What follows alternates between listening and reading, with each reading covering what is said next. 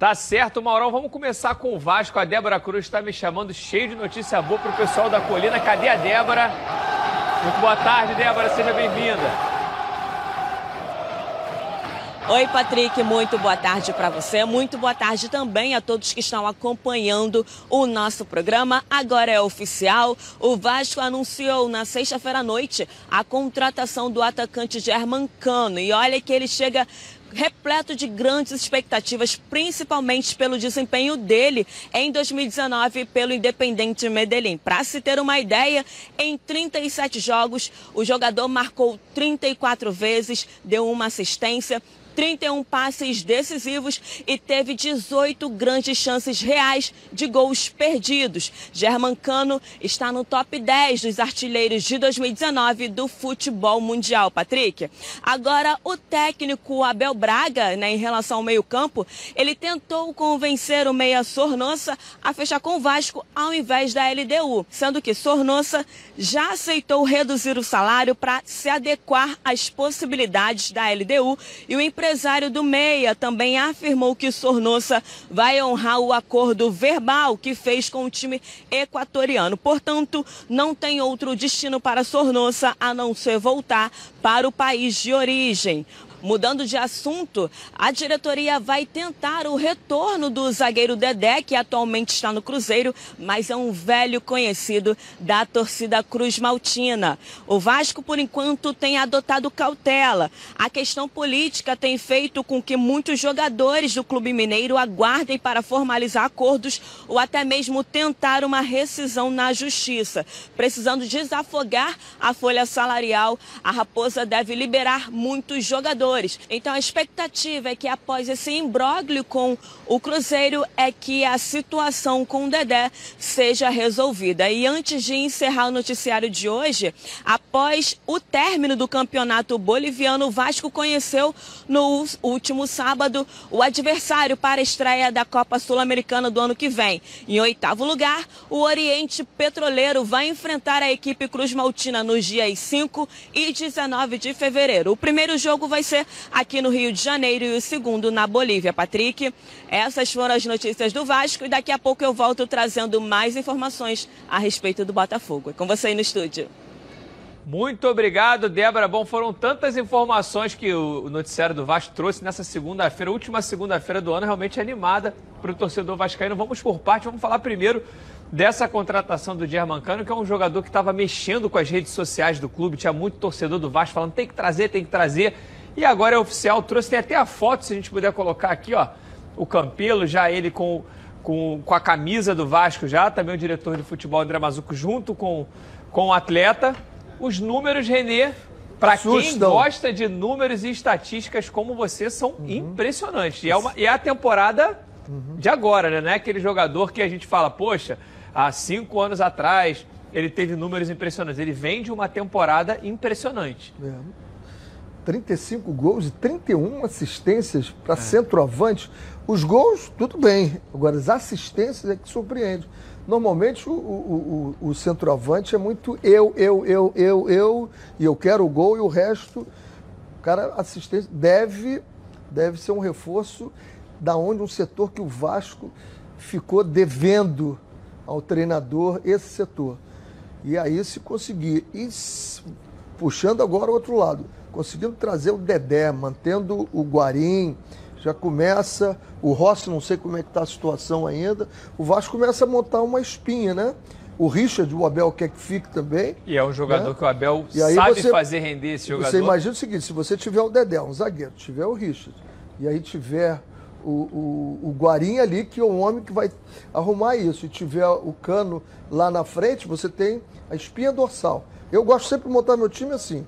Eu quero montar isso. Se eu tiver isso aqui, o resto eu vou talvez esteja com, com uma carência ali no, no homem de criação, né? Até tentar o é, Sornossa, que seria um atleta também que caberia Sornossa, perfeito isso. no Botafogo, no Fluminense Aí junta, de novo, junta dois homens para arrumar bem ali, né, mano? O melhor, e o melhor Sornossa momento do Sornossa aqui no Brasil foi na mão do Abel, né? É, mas ele no agora, já, com certeza, como o próprio noticiário trouxe, já se apalavrou com a LDU e deve, deve realmente mas dinheiro quebra disputar palavra, a temporada né? da LDU. Dinheiro, Vasco, Abel, pô. Exatamente, negócio... são é. muitas negócio coisas de dinheiro com jogador. Jogador não tem negócio de palavra, não. Coração... E essa contratação desse atacante pelo Vasco? Pô, impressionante também. Estou aqui na expectativa. Se ele render pelo menos 70% do que ele não, rendeu não, não, lá não, no Medellín... Vamos parar com o jogo de 70%. Quer, quer 140%. Ele já deu 70%. Ele não quer o 70%, ele quer 100%, ele quer 110%. É, ele quer... Por que, que a gente se acostuma só com o bom? Vamos querer o excelente. Pô, então pô. não traz o cano, traz o... o... Não, eu quero traz... 100% do cano. Quando a gente fala, eu quero que ele renda 100%. Eu acho que você 31, vai... Você 35 vai... gols, 31 assistências. Isso é 100% Com esse dele. pensamento, você vai entrar pelo cano. Mas agora, gente, o Dedé, uma pergunta que eu queria fazer para vocês. O Dedé é um jogador que no início do ano passado estava é, valorizadíssimo.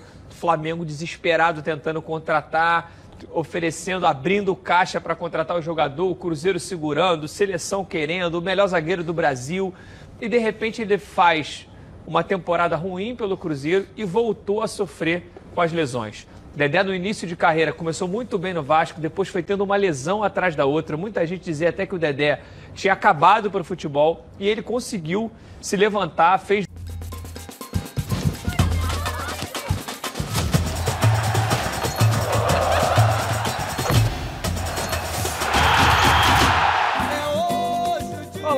Boa tarde. Está no ar os donos da bola nesse dia 31, último dia do ano de 2019. Queria agradecer muito a vocês que acompanham a gente aqui, sempre pelo comando do nosso Edilson Silva, que daqui a pouquinho está voltando de férias. Mas agradeço muito vocês estarem sempre com a gente. E foi um ano bacana para vocês também? Foi um ano bom para você, Renê? Para mim foi excelente. Eu aprendi uma coisa, que aos 67 anos eu tenho muito mais passado do que terei futuro. Então, cada dia eu tento vivê-lo com muita calma, curtindo cada momento. Nada de dizer assim, tomara que chegue amanhã, tomara que chegue segunda-feira, nada. Então, deixa acabar bem devagar 2019 e que 2020 venha com muitas felicidades, muita saúde para todos nós, até para o Mauro também. Que seja melhor para todos. E aí, Maurão, grande ano? Eu já discordo, grande ano, mas discordo do Renê. Eu já estou aqui louco para chegar logo meia-noite, que é para eu queimar o pé. Pô, foi um ano maravilhoso.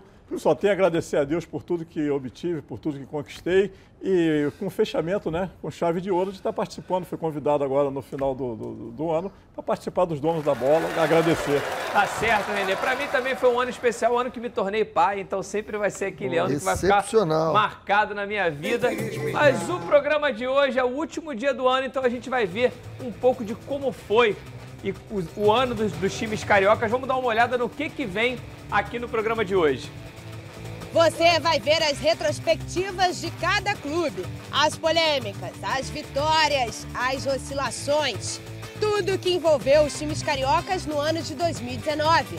Além disso, vamos eleger os melhores e também as decepções de cada equipe. E uma matéria especial sobre as férias dos jogadores e muito mais, aqui nos Donos da Bola. Tá certo, o programa vai ficar quente com essa eleição aí dos melhores e as decepções. A gente vai debater muito isso aqui, não sai daí não, porque só tá começando os donos da bola. Está no ar, os donos da bola. O programa do futebol carioca. Então prepare a poltrona, vai no chão ou na cadeira. Agora é o donos da bola na cabeça. Só coloque, coloque aí, ó, coloque aí. Ó, oh, coloque aí que o Edilson Silva tá pedindo. Fica ligado na band e vê se não marca bobeira. Agora é os donos da bola na cabeça. Tá na, tá na band? Tamo, tamo junto.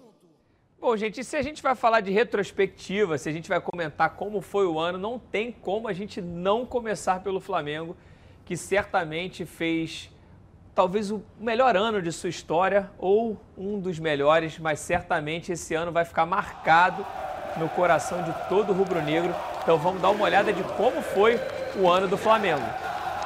2019 colocou o Flamengo num outro patamar. Ao final desta temporada, o clube passou a ser exemplo para todos os demais do país, quer seja esportiva, financeira ou administrativamente.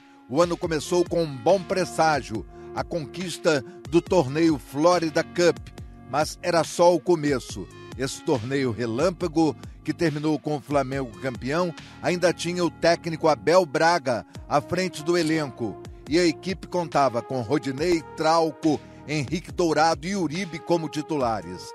A partir daí, a diretoria começou a reformular o grupo. Saíram Léo Duarte, Uribe, Pará, Cuejá, Hever, Gilvânio e Marlos Moreno, entre outros. Foram contratados De Arrascaeta, Bruno Henrique, Gabigol, Gerson, Rafinha, Felipe Luiz, Pablo Mari, todos chegando com um discurso positivo.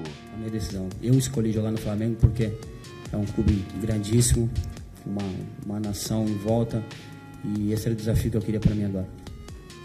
Tenho certeza de que podemos é, conseguir os nossos objetivos, né? Com, com, muito trabalho, com muita paciência, principalmente, com o, torcedor, com, com o torcedor, com a nação do nosso lado, a gente vai ser capaz de, de conquistar títulos importantes.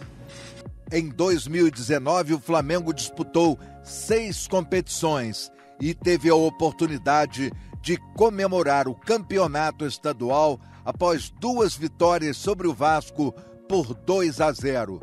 Foi o 35º título rubro-negro.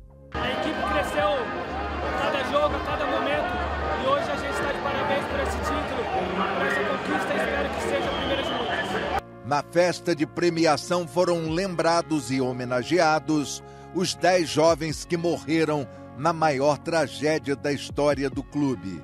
O incêndio no Ninho do Urubu deixou marcas que jamais serão cicatrizadas.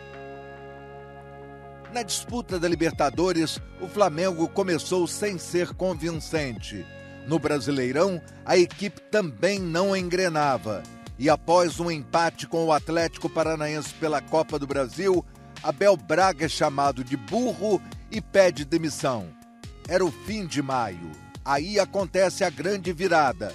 Jorge Jesus é contratado e começa uma revolução do futebol brasileiro. Não é só os jogadores que fazem parte da equipa, todos vocês fazem parte da equipa. O mais importante aqui dentro é o Flamengo. Não é o treinador, nem é o jogador, é o Flamengo e, portanto, temos todos a olhar num objetivo e num compromisso de equipa. Portanto, conheço-os muito bem e vamos começar a nossa caminhada, que é uma caminhada de triunfo, porque não pode-se falar de outra maneira neste clube. É? É ganhar, ganhar, ganhar. O começo não foi bom. O time foi desclassificado da Copa do Brasil pelo Atlético Paranaense. Mas logo, logo as coisas se acertariam. O Flamengo começa a vencer sucessivamente no Campeonato Brasileiro, assume a liderança na 17ª rodada e não entrega mais. Na Libertadores, quebrando tabus, a equipe elimina dois gaúchos, o Inter e o Grêmio, pondo fim a uma polêmica levantada por Renato Gaúcho, que pensava ter o melhor time do Brasil. O Flamengo joga um futebol bonito também, sim. O Flamengo vem jogando há pouco tempo. O Grêmio joga há três anos. Os 5 a 0 no Maracanã comprovaram que o Flamengo estava em outro patamar. Então, 38 anos após, o time voltava à disputa do título da Libertadores. Afinal, com o River foi emocionante. Gabigol fez os dois gols da virada quando tudo parecia perdido. E finalmente o clube voltava a disputar uma fase final do Mundial Interclubes. A torcida cantava feliz.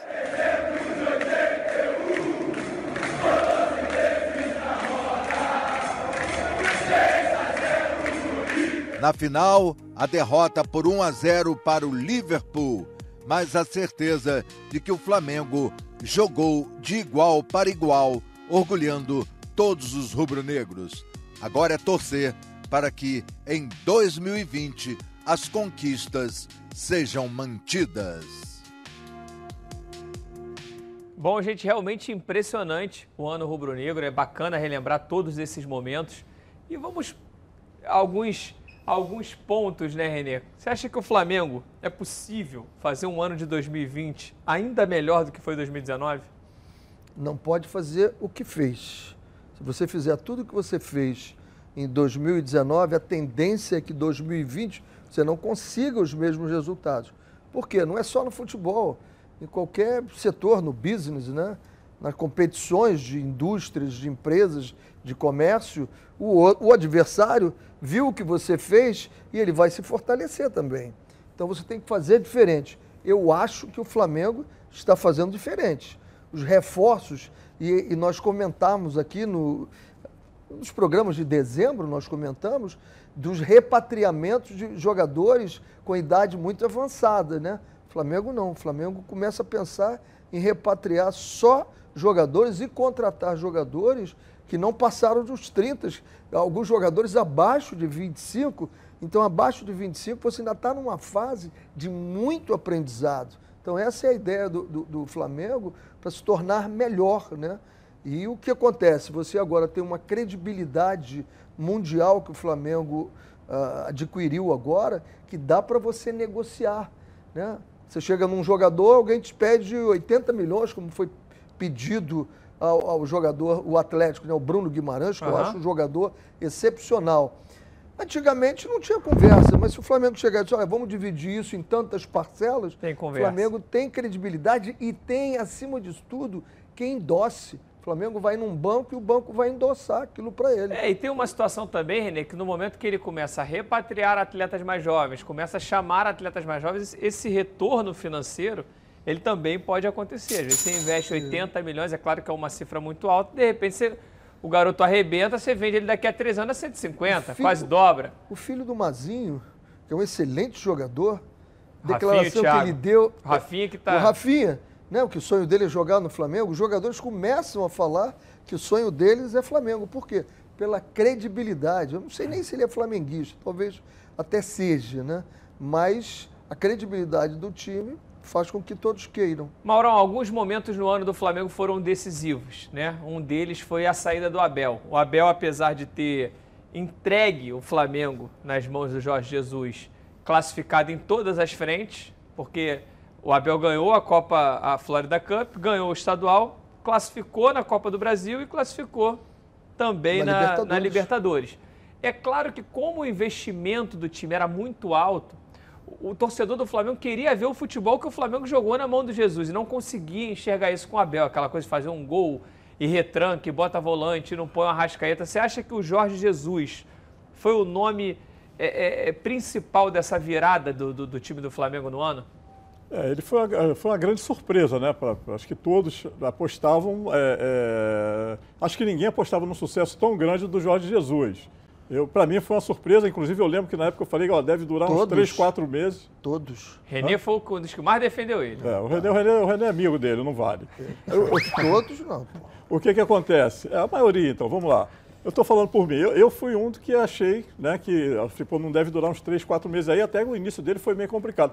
Mas junto com o Jorge Jesus, a gente não pode esquecer, porque vieram dois dos melhores laterais do mundo, veio o Gerson jogando uma bola e o crescimento de, Mari de também, alguns né? jogadores. Mari, Pablo Mari. Pablo, Pablo Mari, Mari chegou para reforçar a zaga. Pô, o, o o Jesus conseguiu devolver o Arrascaeta, o grande futebol que o Arrascaeta tem. Everton Ribeiro, que na, na verdade na... não devolveu, né? Ele botou para jogar. Botou ele pra... não estava é, jogando. É, é, é, e o, o, Everton Ribeiro, pô, nossa, voou na mão do, do, do, treinador. Então, eu acho assim, é muito difícil você chegar ao topo. E muito mais difícil ainda você se manter. Né? Mas o, os acertos das contratações do, do Flamengo, a forma que eles estão pensando várias competições para ser disputada e eles contratando jogadores pontuais para. Pô, eu acho que tem tudo, mantendo o, Gabigol. A pré-temporada, né? O Flamengo já pensa na pré-temporada, não embolou com nada. Porque a pré-temporada, o grande problema do treinador no Brasil é a pré-temporada. É, a preocupação, a preocupação. Você tem, você tem às vezes. É, até a questão da Supercopa você que vai tem atrapalhar dentro de dois campo, ou três às vezes, dias. você tem 10 dias e começa a jogar. Isso é terrível para o treinador, não dá para você... Mas o Jorge Jesus queria um mês, não e vai o Jorge conseguir. Jesus mas pegou... Ele não vai conseguir, não vai, vai nem conseguir viajar. 20 e poucos dias. E o Jorge Jesus conseguiu isso tudo pegando no susto. Pegando a equipe ali, teve, teve, um aquele da Copa América, teve a paradinha da Copa que América, ajudou, que é mais curta e ajudou. Né? Agora, a contusão do Diego também, eu acho também que ajudou muito Jesus, que deu a ele a oportunidade de... Na questão que você disse no... De botar não ter bola ali, dividida é, com o elenco. Exatamente, botar o Gerson para jogar. Então eu acho que, que assim, tudo conspirou a favor do Flamengo. E parabéns. Gastou um, mereceu, uma né? fortuna, mereceu. Parabéns. Faltou só a cereja. Só Bot, faltou a cereja do bolo. Botou o jogador para jogar 100%, não a 70%. Exatamente. Isso. Agora, Renê, tem alguns pontos a gente fala sobre tudo conspirar a favor, né? Teve alguns pontos que foram cruciais para esse ano do Flamengo. É, teve a semana da eliminação da Copa do Brasil, que Perfeita foi a semana essa. que o Jesus chegou, praticamente chegou ali. E aí muito se foi falado, pô, caramba, saiu, começou aquela brincadeira de ah, cheirinho, cheirinho, não vai ganhar nada, não vai ganhar nada, começou aquela coisa. E aí ele vai para jogar contra o Emelec, fora, bota o Rafinha de ponta, que foi criticadíssimo, esse português é maluco, o que, que ele tá fazendo? E aí ele perde 2 a 0 lá Podia com um homem a mais. demais, Com um homem a mais em demais. campo. E aí no retorno classifique ali. Você acha que ali foi a, a virada de chave ali pro, pro, pro próprio Jorge Jesus Eu acho que entender? sair, sair da Copa do Brasil foi o grande ponto, né? O grande ponto. Dizem que o universo conspira sempre, né? Agora, se você não tiver conectado, ele está conspirando. Se é a favor ou é contra, depende de aonde você está conectado, né? E o primeiro discurso que nós vimos ali na retrospectiva, muito legal, ele falando para os jogadores, né? Este clube aqui é ganhar ou ganhar. Alguém chega no primeiro discurso falando isso, ele bota em cima de si uma carga de responsabilidade muito grande, né? Normalmente a gente vê o treinador chegando, né, Mauro, e dizendo assim: não, vamos lá, vamos estudar o elenco, saber o que, que tem. Não, é ganhar ou ganhar, e assuma a responsabilidade. Ganhou, ganhou, não ganhou, assuma E a uma outra responsabilidade. situação também, Mauro, quando chegou Jesus, muito se falou porque ele chegou com uma metodologia de trabalho diferente, né? Botou o pessoal para treinar em dois turnos, trabalho, trabalho, trabalho. Muita gente começou a falar, pô, os jogadores vão derrubar ele, o jogador brasileiro não está acostumado com isso. Muito se fala, né, Renê? Pô, o jogador brasileiro às vezes é mimado, só quer do jeito dele. E aí o, Jesus conseguiu impor a maneira dele de trabalhar e todos os jogadores do elenco respeitam demais ele, querem ele, pô, não pode sair, tem que ficar, tem que ficar, tem que ficar. Como é que você vê essa conquista do Jesus em tão pouco tempo conquistar esse elenco do A Flamengo? carta branca que ele teve da diretoria. Ele teve a carta branca de tirar quem não se adequasse ao- ao- aos métodos dele. E uma outra coisa que a gente né, tem que ressaltar é que o Jesus veio com o staff dele. O Jesus veio para cá sem ninguém para derrubá-lo. Não tem aquele preparador que não gosta dele, que gosta mais do Abel. Esse tipo de coisa que a gente vê no futebol. aí o, o René pode falar melhor do que eu. Então ele já veio já com o time dele formado. Então era só adequar, os jogadores se adequarem. Quem não se adequasse sairia. Acabou dando no que deu, deu Renê, certíssimo. Renê, você com toda a sua experiência que já comandou grandes elencos, você sabe é, é, que quando você comanda um elenco como o do Flamengo, onde você tem jogadores top de linha e às vezes você tem no seu banco de reservas cinco, seis jogadores que seriam titulares em praticamente todas as equipes do Brasil, você tem que saber lidar com essa, com essa questão de quem vai botar para jogar, de quem não vai colocar para jogar. O pessoal fala, pô, vai ter que administrar o ego, vai dar muita briga. E o Jesus conseguiu administrar isso brilhantemente. Primeiro você tem que ter um diálogo olho no olho, né, do jogador, falando a verdade sempre. Você vai jogar, você não vai jogar, e é por isso, por isso, você vai ter chance, vai rodar todo mundo. Né? O segundo ponto é você ter conhecimento. Aquilo que você fala, você faz e mostra como, como é feito. Isso é importantíssimo na hora do, do, do treinamento. E o terceiro ponto é o que eu venho batendo dia após dia nesse programa. É possível mudar a cultura. É possível. O que foi mudança aí? Mudaram os hábitos, mudando o hábito, mudou a cultura. Flamengo, no, no profissional, com seus dirigentes, com seus eh, executivos, jamais, jamais será como antes. Até, jamais. até a maneira dos bom- torcedores verem esse elenco e os Exatamente. jogadores, acho que isso mexeu até com a torcida do Flamengo. Gente, hoje no programa a gente vai eleger os melhores de cada time e as decepções. Eu quero deixar bem claro que essas decepções não quer dizer que é o pior jogador do Não. elenco, mas talvez aquele jogador ou aquele treinador que se criou uma expectativa muito grande e acabou Foi não indo bem. 70%. Vamos começar com os melhores do Flamengo. Eu acho que essa talvez vai ser a disputa mais acirrada aqui do dia de hoje. Olha aqui os candidatos. A gente tem o Jorge Jesus, a gente tem o Gabigol e a gente tem o Bruno Henrique. Vou passar a bola para vocês da seguinte maneira. Esse cara aqui mudou a maneira do Flamengo de jogar. Esse aqui foi o maior goleador, o ídolo, e esse aqui certamente foi o mais decisivo. E aí? Tem que escolher um só. Esse aqui não seria tão decisivo como foi, aquele ali não seria o goleador como foi, se não tivesse aquele cara de lá. Eu tenho absoluta certeza. Eu, eu vi, e- isso, pelo amor de Deus, eu não estou criticando ninguém. Eu só estou falando o que eu via e o que eu passei a ver. é, os dois jogadores, várias vezes, eles voltavam andando. A defesa atacavam, a defesa saía rápido do adversário e eles voltavam andando. Deixaram de fazer isso.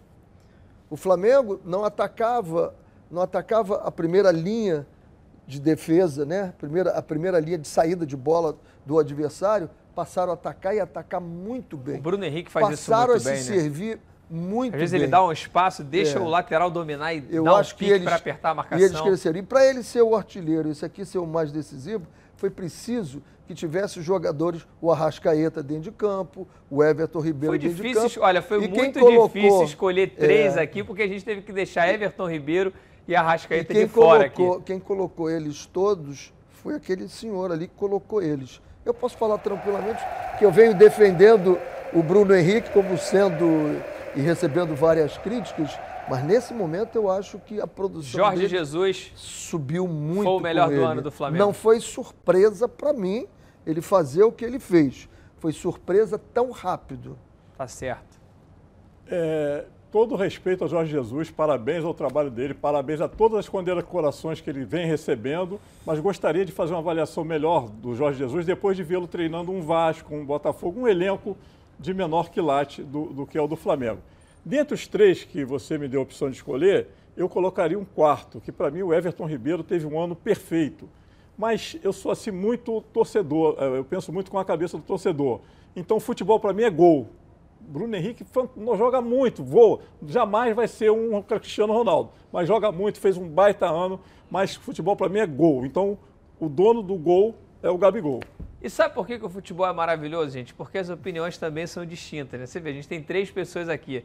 Ele vai no Jesus, você acha que gol é o Gabigol, e na minha opinião, para mim, Bruno Henrique, porque para mim é o homem decisivo dos grandes jogos, é o cara que quando o calo aperta, decide, é o jogador para mim que mais tirou o coelho da cartola durante toda quem a é esse temporada. jogador no Juventus? Você sabe quem é? Quem é esse jogador? Eu sabia que Quem ele é ia esse jogador falar no Juventus? Exatamente. Quem era esse jogador no Real Madrid? Com o CR7. Mas olha só, é? ele tira um coelho da cartola. O CR7 já tirou uns 5, 6, 7, 8. Então, E não, ele não joga- joga, e não joga contra o Ceará, não joga contra a Chapecoense. Não, não, tem não. isso. E a mesma, a mesma forma que ele diz que queria ver o Jorge Jesus dirigindo o Vasco, dirigindo o Botafogo, eu queria ver, eu queria ver o Cristiano Ronaldo vindo para cá e fazendo a mesma coisa. Tá certo. Olha só, agora foi a parte boa do Flamengo. Foi muito difícil até. O ano do Flamengo foi tão bom que foi difícil para a gente escolher três para serem as decepções do ano rubro-negro, mas como esse é, é o jogo de hoje, vamos dar uma olhada. A gente tem o Abel, se criou uma expectativa muito grande na sua chegada de poder comandar essa equipe e poder realmente fazer o Flamengo jogar e não encaixou. A gente tem o Berrio, que depois da lesão se criou muita expectativa, porque foi um jogador que veio caro. E a gente tem o Cuejá, que foi um ídolo do Flamengo na temporada de 2018. Começou o ano bem, era o craque da galera e teve uma saída um pouco conturbada quando ele foi para o banco, querendo sair. E aí? Tá com vocês. Começo com você, Renê. Começa comigo? Não quer começar com o Mauro, não? Então vai lá, Maurão. Vai lá, te passou a bola, jogou na fogueira. É o Tá famoso amarelo. passe na fogueira. É Jogou na não. fogueira aí. Cara, o Abel, eu sou fã do Abel. Eu gosto muito do trabalho do Abel, eu, é, tem que ser respeitado tudo que aconteceu. O Abel, quando saiu do Flamengo, ele não saiu do Flamengo, o Flamengo numa tragédia. Pelo contrário, deixou o Flamengo, classificou o Flamengo 11 anos depois como primeiro colocado na fase de grupos da Libertadores, deixou o Flamengo com 75% encaminhado para a Copa do Brasil, né, e foi campeão carioca e campeão da, da- da- daquela copinha lá do, do Florida Cup, né? O Cuejá, eu não, eu- pô, o Cuejá jogava muito, cara. O Cuejá tá teve um rodeando, problema. mas ele, ele tá rodeando pra lá, rodeando pra cá. Tá O Cuejá sentindo, né, eu, eu gosto muito do Cuejá. O Cuejá não estava tão mal. Ele saiu, o que se fala já foi a forma que ele saiu, que o que circula pela, pela internet aí, acho que qualquer um sairia. Para mim, a grande decepção do Flamengo no ano foi o Berrio. Esperava muito mais do Berrio.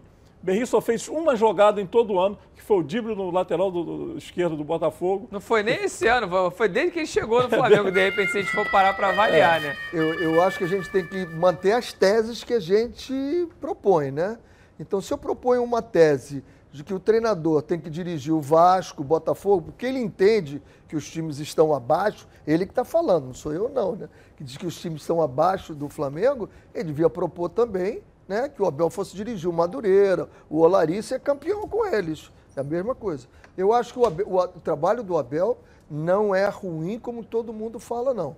Tanto que ele foi campeão carioca, ganhou a, ta- a Campeão Copa. do mundo. O Abel é não, campeão não, do mundo. tô- nós estamos falando de Flamengo. Ah, não, tô falando só- só o Abel, generalizando. o Abel tem Seu só voto, 27 Renê, pra gente títulos. finalizar isso O aqui Abel do- tem 27 títulos só, rapaz. Eu, eu acho que daí eu fico com o Berrio, porque o Berrio veio campeão da Libertadores. Muita expectativa. E a gente tinha uma expectativa nele muito grande. e não conseguiu jogar. Tá certo.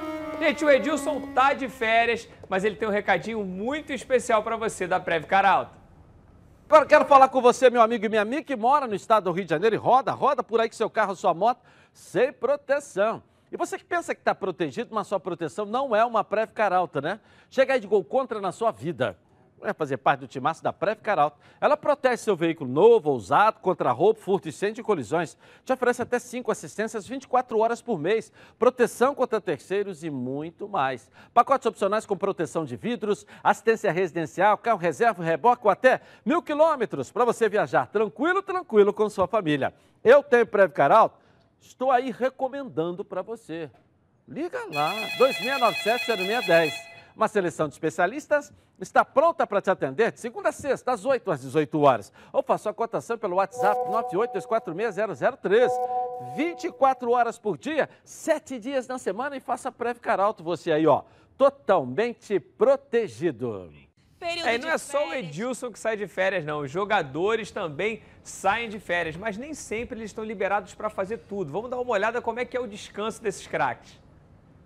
Período de férias, épocas de festa de fim de ano e tudo que nós, meros mortais, queremos fazer é aproveitar, enfiar o famoso pé na jaca e comer tudo que nós vemos pela frente. Mas e os jogadores? Será que eles podem fazer o mesmo? Com tanto besteirol como opções no cardápio, é difícil manter aquela dieta regrada. Nesse período, o descanso merecido dos atletas nem sempre é 100% livre. Mas com o início da pré-temporada já em janeiro, alguns cuidados devem ser respeitados durante as férias. Para os profissionais que estão dentro de um peso ideal, né, que estão dentro de um percentual de gordura bacana, eles podem ultrapassar um pouquinho o valor calórico da dieta nas festas, né? Beber um pouquinho de bebida alcoólica, que é esse período em que eles têm essa possibilidade. Porém, aqueles que estão acima do peso, que precisam manter um condicionamento físico bacana, é um período em que não pode ultrapassar muito valor calórico para não atrapalhar o rendimento na volta do campeonato. Mas nem nessa época os jogadores conseguem se afastar da bola. Com jogos beneficentes e peladas de amigos espalhadas por todo o Brasil, os craques gostam de jogar sem a responsabilidade do resultado, mas claro, sempre atentos para evitar lesões. O ano dos jogadores é muito intenso, com muitos treinos, muitos jogos. Hoje em dia eles estão muito bem preparados, capacitados. Eu não vejo problema algum deles participarem das tradicionais peladas de fim de ano. Mas, é claro, todo cuidado é pouco para, para que eles eh, evitem lesões. Agora, uma coisa certa: o que o torcedor espera é que os atletas se reapresentem mentalmente renovados e cheios de disposição para dar início ao trabalho, e que seja uma temporada recheada de bons desempenhos com excelentes resultados. E aí, Maurão, pode enfiar o pé na jaca durante esse mês de férias? Mandar brasa no gelinho? Ah, como acho- é que é? Eu acho curioso, é jogador de futebol. Tem a maior profissão do mundo, trabalha onde todo mundo queria trabalhar, ganham fortunas e reclamam o ano todo de calendário, de campo ruim, de, de jogar do Maracanã, que o gramado do Maracanã está ruim. Chega nas férias, joga em cada ralacoco, eu já cansei de cobrir jogos aí. Um absurdo, tem nada que reclamar, reclama de barriga cheia. Chega nas férias, joga 80 peladas e não reclama de nada. Mas aí não tem aquela responsabilidade, né, René? Ou não tem aquela carga emocional. Eu estou tentando até me acalmar com isso, né? Porque não tem nada a ver uma coisa com a outra. Tem tudo é a igual ver, você né? cantar o Diogo Nogueira, pegar o Diogo Nogueira num show e pegar ele tomando uma cervejinha ali para ele cantar. É óbvio que ele coloca ali, a pelada como teve essa do Zico, maravilhosa. Se machuca do mesmo não jeito. Gasta, machucou quem não estava jogando, o Petkovic. Quem está jogando não tem nada. A pelada não tem nada a ver. Alimentação, sim, isso tudo tem que ter cuidado. Tá certo. Pessoal, a Roda Car Pneus prorrogou as promoções do Black Friday. O verdadeiro Black Friday do Rio de Janeiro de pneus continua, com descontos de 30% a 80%. É isso mesmo, confira algumas promoções. Olha, o pneu Aro 13 você vai encontrar com desconto de até 60%. Já o pneu Aro 14 você vai encontrar com desconto de até 70%. E o Aro 15, o desconto pode chegar até 80%. É isso mesmo, ligue agora e confira as promoções da Roda Car Pneus. Lá você vai encontrar todas essas marcas de pneus, Goodyear, Michelin, Pirelli e muito mais. É serviço especializado que você procura? A Rodacar Pneus tem. E o que você está esperando? Confira a verdadeira Black Friday do Rio de Janeiro, ainda está rolando. Liga lá, 2561 5000. Esse é o telefone da Rodacar Pneus. A gente volta já já com muito mais aqui nos Donos da Bola. Não sai daí não programa do futebol carioca. Então prepare a poltrona, vai no chão ou na cadeira. Agora é o dono da bola na cabeça. Só coloque, coloque aí. Então prepare. Jingle bells, bells, bells, bells, bells. Depois do sucesso da Black Friday, queremos ver você brilhar.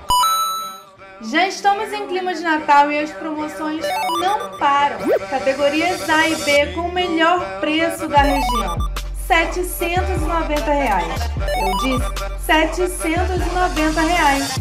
Venha fazer uma visita nos endereços.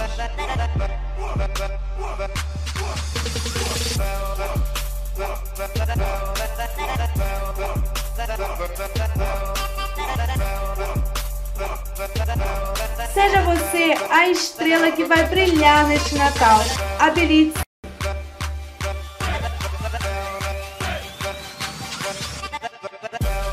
Para mais informações, acesse nosso site.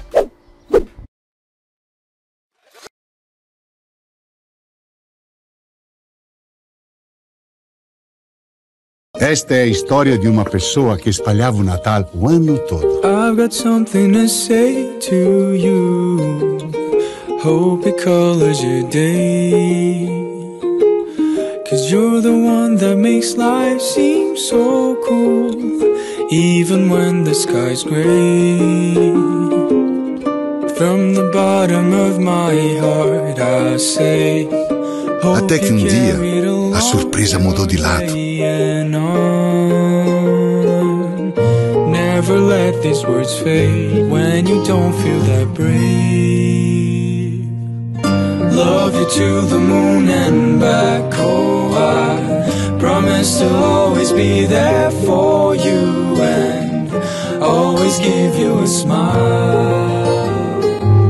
You are the love. É sempre assim. Quando tem carinho, o Natal acontece.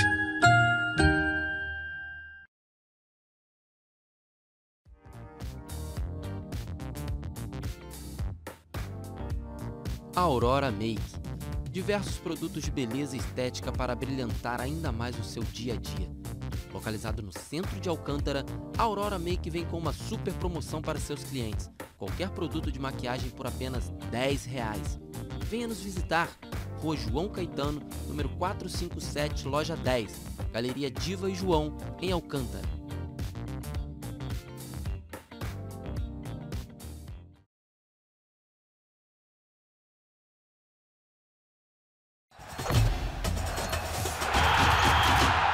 Para você que me assiste todos os dias aqui na Band, nos Donos da Bola, agora eu tenho uma novidade.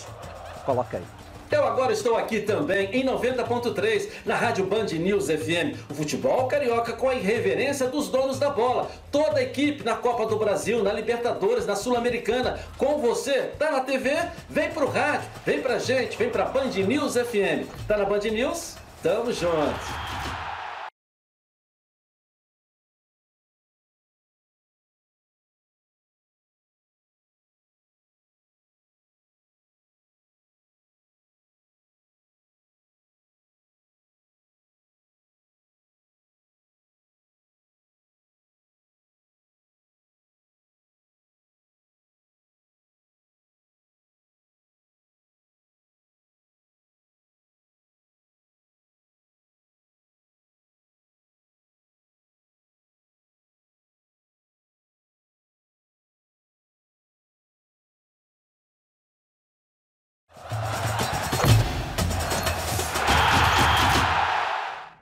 Estamos de volta com os donos da bola. Olha, imagina você reunido aí com seus amigos para uma festinha no fim de semana, na praia, ou aquele almoço especial com a família, hoje aí no Réveillon, uma cervejinha gelada, churrasco rolando, galera animada, mas aí o som tá péssimo, ninguém escuta nada, acaba com o clima, né? Som baixo e caixinha que precisa ficar na tomada não dá certo. Preste atenção nessa solução apresentada pela Oba Box.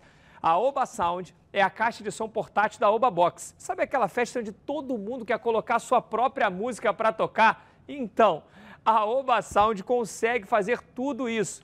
Pois com a Oba Sound é é tão completa que você vai ouvir as suas músicas de várias maneiras, com um pendrive, cartão de memória ou até mesmo pelo celular via Bluetooth. E ainda vai poder ouvir suas rádios FMs favoritas. A Oba Sound tem 80 watts de potência, dá para animar qualquer tipo de festa em qualquer ambiente. E para você transportá-la para todos os lugares, ainda tem essa alça aqui, ó, que te ajuda a levar a Oba Sound para a praia, para o sítio, para onde você quiser. E esqueça também aquela preocupação com tomada e energia. A bateria interna da Oba Sound tem uma autonomia de 5 horas, ou seja, dá para animar a festa inteira sem ligá-la na tomada.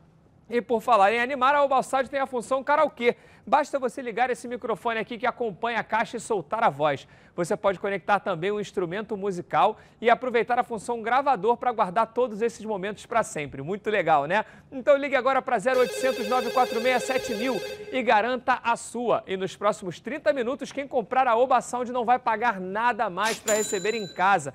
É isso mesmo, quem comprar nos próximos 30 minutos tem frete grátis. Oba Box, soluções criativas para o seu dia a dia.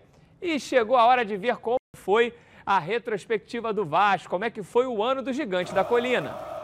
É difícil definir o ano do Vasco em 2019, mas não impossível. Altos e baixos. O clube começou a temporada com Alberto Valentim no comando e mais expectativa depois de um 2018 inteiro brigando para não cair. Mas o que se viu foi totalmente ao contrário. O então comandante, junto ao diretor de futebol Alexandre Faria, planejaram um elenco e foram desastrosos. Mais de 10 contratações e Bruno César, a maior delas, um fiasco. No Campeonato Carioca, o time de Valentim chegou a conquistar a Taça Guanabara, mas com um futebol pobre e decepcionante. O resultado de um desempenho ruim foi mostrado na Taça Rio e na final geral do Carioca, quando acabou derrotado duas vezes para o Flamengo e viu o rival levantar a taça de campeão. O clima esquentou após o Carioca e a dupla Valentim e Faria chegaram a demitir Thiago Galhardo, um dos principais jogadores do, do Vasco, alegando indisciplina. Mas a estadia dos dois não durou muito e ambos foram demitidos. Primeiro Valentim, que não só perdeu o Carioca, como perdeu na Copa do Brasil para o Santos, por 2 a 0 no duelo de ida. Depois Faria, por não aguentar a pressão e ter perdido o respeito e o controle do grupo. Marcos Valadares, técnico do Sub-20, que fez uma grande campanha na Copa São Paulo, assumiu e até parecia que ia dar jeito no Vasco, mas nada feito. Apesar da vitória em São Januário, eliminação na Copa do Brasil e pela frente péssimos jogos no Campeonato Brasileiro. O Vasco amargou na lanterna da competição até que um velho conhecido no futebol chegou para salvar o ano vascaíno, Vanderlei Luxemburgo. E o resgate realmente foi feito. O Vasco passou a ser outro time. Ganhou reforços como Guarim e também um caseiro. O melhor forjado em São Januário, Thales Magno. O garoto ganhou moral com luxa e desfilou seu futebol, ajudando o Vasco a conseguir vitórias importantes. Joia da Colina encantou a todos e foi uma das maiores alegrias da torcida do ano. Aliás, falando em torcida, a massa vascaína deu show em São Januário em todas as partidas. E também fora de campo. O Vasco se tornou o clube com mais sócios na América do Sul, em uma campanha avassaladora feita pelo time. Um abraço sem motivos aparentes, mas traduzido pelo amor de quem é Vasco da Gama. No Campeonato Brasileiro, tudo tranquilo, 49 pontos, livre do rebaixamento e classificado para a Copa Sul-Americana, com direito a show da torcida no Maracanã. O triste do segundo semestre foram os salários constantemente atrasados e que foram cruciais para a saída de Vanderlei Luxemburgo, hoje técnico do Palmeiras. O presidente Alexandre Campelo até que agiu rápido e anunciou outro velho conhecido, Abel Braga. Agora, junto ao diretor de futebol André Mazuco, o comandante começa a planejar o Vasco para 2020. Um clube que ainda busca voltar aos seus melhores dias, mas se depender da torcida, será gigante como sempre foi.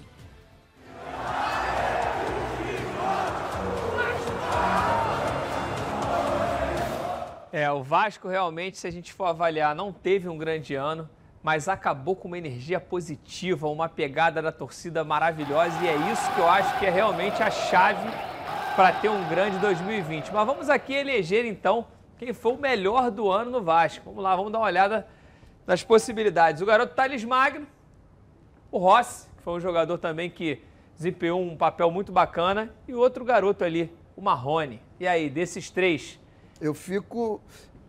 Aí tem que ver o que, é que você está julgando. Estamos julgando a técnica. Se julgar a técnica, ninguém bate o Thales Magno. Tecnicamente, tecnicamente, Mauro, o Thales Magno é muito melhor no Rossi que eu vou votar agora, tá? Eu estou falando tecnicamente. Mas o que a gente está votando aqui é quem foi o mais do ano. representativo para o Vasco. Eu acho que foi o Rossi. Eu discordo. Claro. Eu vou votar, não é claro. Eu vou votar, não, porque é claro. Eu vai lá, vai lá, mano. Não cai na pilha dele não, mano. pois Vai é, lá. tá irritando. Eu vou votar no Thales Magno porque você pega. Uma coisa é você pegar o Renier e lançar o Renier de 17 anos no time do Flamengo. Outra coisa é você pegar o Thales Magno com a mesma idade e lançar no time do Vasco, onde a qualidade técnica é absurdamente inferior. Foi homem, teve personalidade, se transformou no melhor jogador do Vasco. Então eu fico com voto com o garoto, se bem que dou uma menção honrosa para o Marrone. E o maior destaque para mim também do Vasco do ano foi a torcida. O que o torcedor do Vasco fez no final foi sensacional. Não, esse certamente, mas esse. Se pusesse aí, eu é também votaria na esse Aí já torcida. tá, esse aí, Aí já é- tá fora de, de, de Mas de você não lembrou da torcida do Vasco. Porque realmente. É, não, mas o René aqui constantemente é o cara Sempre. que mais fala sobre essa, esse movimento maravilhoso da torcida do Vasco. Então, ficou aí entre Thales Magno e Rossi. Eu vou botar então para desempatar, né? Para não ficar no empate. Eu acho que eu vou também com o Thales Magno, porque o garoto chegou na seleção brasileira, menino, foi lá, disputou o Mundial e realmente entrou numa fogueira e conseguiu eh, ajudar o Vasco a terminar o ano de maneira tranquila e realmente foi muito importante. Agora vamos ver a decepção do ano. Tiveram muitos candidatos, mas vamos lá. A gente colocou aqui o Bruno César, o Alberto Valentim, que chegou também com o status de montar uma equipe bacana no início do ano e foi muito mal, e o Valdívia, que tem tido dificuldade de encontrar aquele futebol que foi jogado no Inter. E aí? Maurão, começa contigo. Sem sombra nenhuma de dúvida, sem discussão, Bruno César. Decepção. Decepção. Contratado como cara para ser o cara, não jogou absolutamente nada, jogador caro, dá a impressão que não tem mais tesão, não tem vontade. É ele longe de qualquer dúvida. É, eu acho que os três decepcionaram mesmo, no caso do Vasco. Mas para mim, a maior decepção foi o Valdívia. Eu esperava que esse cara renascesse, né? Daquilo que a gente viu ele fazendo no, no Internacional. Eu esperava, eu vou ver, e ele vai renascer. Não aconteceu nada. Então, se for para desempatar, eu acho que dessa vez eu vou com o voto do Renê, porque o Bruno César, quando chegou, ele já chegou pesado. Ele já chegou, já, já tem uma idade mais avançada. Quando chegou o Valdívia, que já tinha feito uma temporada ruim, eu falei, cara, esse cara vai chegar no Vasco, vai ter espaço para jogar. De repente ele vai a torcida vai abraçar, vai encontrar o futebol dele e ele não, não demonstrou esse tesão de entrar em campo, né? Não vou jogar, vou, vou Mas não partir tinha para a dentro. porque- expectativa que o Bruno César tinha. Não, não tinha essa entendeu? Não- expectativa, A torcida, exatamente, a não torcida tinha jogou muito na expectativa. do Bruno César. Foi decepção. Mas o tu Valdívia já voto? de Tu lá. quer já- mudar meu voto, é isso? Não, não, eu estou negociando. Ah, tá. Ele hoje, ele hoje nas- chegou aqui dizendo assim: eu vou agradar a torcida do Vasco. Foi isso. Eu não estou agradando, estou Tá falando a certo, verdade. gente. Olha só. Quando uma comida é feita com carinho, a gente sente. A chefe Mari Portela prepara cada uma das food boxes com muito carinho e todas têm tempero incomparável. Como vocês podem ver, é comida congelada saudável de verdade. Feita com ingredientes selecionados, a Food Leve é especialista em sabor, saúde e praticidade. Todos os pratos chegam na sua casa congelados e prontos para serem consumidos. É só descongelar no micro-ondas ou no forno e em poucos minutos você tem uma refeição maravilhosa e, claro, muito saudável. Todas as receitas da Food Leve são feitas pensando na sua saúde. Você pode escolher entre opções veganas, vegetarianas e tradicionais. Todas funcionais. Delicioso, né? Então entra lá no site foodleve.com ou mande uma mensagem Para o WhatsApp, o DDD é 21, o telefone é 992267630 e peça já a sua Foodbox. Vamos falar um pouquinho do Glorioso, é hora de falar do ano do Botafogo. Vamos ver como foi. Para o Botafogo 2019, foi uma temporada marcada por resultados negativos, troca-troca no comando técnico e inúmeros pedidos de empréstimos para os medalhões alvinegros. Logo no início do ano, o clube perdeu duas importantes joias da base, o zagueiro Igor Rabelo e o volante Matheus Fernandes. Além de negociar Rodrigo Lindoso com o Internacional e ver o goleiro Jefferson, ídolo alvinegro, se aposentar. Dentro de campo, no Campeonato Carioca, o time teve um desempenho muito abaixo do esperado. Ficou fora das semifinais de turno, não venceu clássicos e, com três derrotas e um empate, chegou à rodada final da Taça Guanabara eliminado, ficando em oitavo lugar na classificação geral. E, em meio a um início frustrante, uma contratação de peso trouxe de volta a esperança de dias melhores. Em março, o meia Diego Souza foi anunciado e sua apresentação foi repleta de boas expectativas. Mas a falta de mobilidade e os poucos gols, 9 em 41 jogos, fez com que o jogador tivesse uma passagem apagada pelo Glorioso, a ponto dos torcedores pedirem a sua saída. Em abril, mais uma eliminação precoce, desta vez na terceira fase da Copa do Brasil.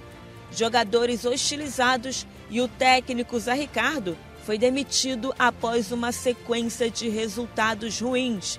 E sem recursos para grandes contratações, Eduardo Barroca foi o escolhido para assumir o time. Até a parada para a Copa América, o time ocupava na tabela do Campeonato Brasileiro uma posição que permitia a todos pensarem que o Botafogo conseguiria a classificação para disputar pelo menos a pré-Libertadores. Mas muita coisa ainda estava para acontecer. E como não era novidade, afundado em dívidas e sofrendo com penhoras, a crise financeira dentro do Botafogo estava cada vez mais asfixiante. Jogadores, mais uma vez com salários atrasados, decidiram fazer uma nova greve. Só que esta não seria apenas por eles, mas também pelos funcionários. Após a parada da Copa América, o Campeonato Brasileiro recomeçou e o que se viu novamente foi uma sequência de resultados negativos. Invasão do estádio Newton Santos, Eduardo Barroca demitido e mais uma eliminação, agora na Copa Sul-Americana. Após quatro derrotas, Sob o comando do técnico interino Bruno Lazzaroni, o Botafogo voltou a vencer, mas o triunfo foi ofuscado por um áudio bombástico vazado do ex-presidente Carlos Augusto Montenegro. E o que se ouviu foram críticas a Rodrigo Pimpão e Léo Valência, palavras duras de que o elenco precisaria ser reformulado. Em outubro, volta ao comando alvinegro Alberto Valentim, que foi campeão carioca pelo clube em 2018. Só que os resultados também não apareceram. Em 13 jogos, foram oito derrotas, quatro vitórias e um empate. Brigando para não ser rebaixado e com amargas 21 derrotas, o Botafogo terminou o Campeonato Brasileiro em 15º lugar, com apenas 43 pontos e sem vaga na Copa Sul-Americana. Nessa reta final de temporada, a torcida teve um papel importantíssimo. Abraçou o time e marcou presença no estádio. Grandes públicos foram registrados nas últimas partidas. E diante de um cenário tão negativo, com resultados ruins, greves e falta de dinheiro, a esperança para o Botafogo está na transição para o clube empresa. Assunto em debate desde o fim de 2018, quando os irmãos João e Walter Moreira Salles contratar uma auditoria junto a Ernest Young, a Botafogo SA tornou-se realidade no segundo semestre de 2019 e em dezembro foi aprovada a continuidade do projeto. Pensando em 2020, o Comitê Executivo de Futebol, liderado por Montenegro e Manuel Renha, começou a reforçar o elenco. E nessa fase inicial da Botafogo SA, a tendência é que não haja contratações grandes. Mas depois de um 2019 esmagador, não tem como não acreditar que em 2020 a estrela solitária voltará a brilhar e que bons e prósperos ventos hão de soprar novamente sobre a nação alvinegra. Olha, se a torcida do Vasco animou o ano do Vasco, que foi um ano difícil, certamente o Botafogo teve aí um dos piores anos da sua história, né, Mauro? É isso aí. Um elenco talvez o pior, Pior. da sua história, mas essa questão da Botafogo SA reacendeu a Esperança chama, da a esperança do torcedor de dias melhores aí nos próximos anos. Foi um primeiro passo, de repente, isso Botafogo entrou nos trilhos aí do caminho para voltar às glórias, correto? Correto, vamos torcer que tudo dê certo, né? E vai dar, vai dar tudo certo. Pior do que estava, impossível. Agora, se foi difícil escolher os piores do ano lá no Flamengo, foi difícil escolher também os melhores do ano do Botafogo, que foi um ano sofrido para o torcedor alvinegro. Mas temos esses nomes aqui, ó. A gente teve o zagueiro Gabriel, o volante Alex Santana e o também volante João Paulo. E aí, Renê? O João Paulo teve uma contusão, né? Voltou depois. E depois que ele voltou, ele tomou conta do time e foi, foi o caro, né? Foi o cara do, do, do time. O Alex estava muito bem até sofrer a contusão. E o Gabriel veio o tempo todo que ele esteve muito bem, muito bem. Mas não foi aquele cara que foi tão, tão decisivo como eu acho que foi o João Paulo em termos de personalidade, de levar o time. Eu só acho que 2019 não foi pior do que 2014.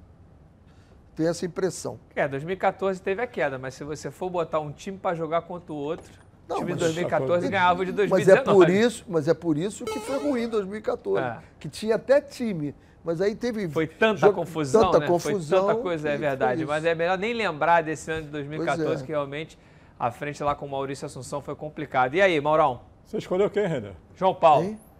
Eu, João Paulo. Ah, eu, eu sou o Gabriel. Gabriel fez um ano perfeito. João Paulo jogou as últimas cinco partidas bem, porque depois que ele se recuperou Demorou a contusão- voltar um pouquinho, É, né? demorou a voltar e tal. Nos quatro, cinco últimos jogos que ele acabou se sobressaindo até por Quantas partidas jogou o Thales Magno no Vasco? Poucas também. Obrigado. Exatamente. Agora, e aí, tá vendo? Mas já que eu tenho que desempatar, que tá toda hora empatando, eu vou ter que desempatar de novo. Eu fico com o Maurão dessa vez. Eu acho que o Gabriel veio. E só para lembrar que nós lugar- estamos falando do Botafogo. É, outro- veio outro- no lugar do, do Rabelo, que era um jogador que tinha muita identificação, então pegou. gente contrapeso, ter- né? Pegou ter- uma lacuna ali e realmente teve- criou uma identificação com o torcedor enorme, né? A gente tem uma linha de raciocínio, é o que eu estou falando. Claro. Agora, para escolher os três, as três decepções do ano também foi complicado, porque tinham muitas. Então a gente escolheu três aí: o Diego Souza, o Cícero e o Léo Valência. E aí, quem foi que decepcionou mais a equipe do Botafogo? Rapidinho que eu tenho que O seguir. Léo Valença não é decepção porque ele é ruim, é grosso mesmo. Já se esperava isso. O Cícero não decepcionou tanto. A grande decepção foi o Diego Souza pela forma que ele foi recebido, uma chegada apoteótica, jogador de seleção, foi artilheiro do brasileiro. Decepcionou o Diego Souza.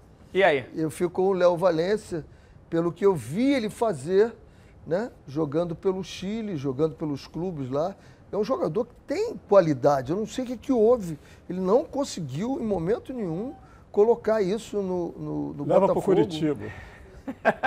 Vocês estão me deixando toda hora nessa saia justa de ter que desempatar, né?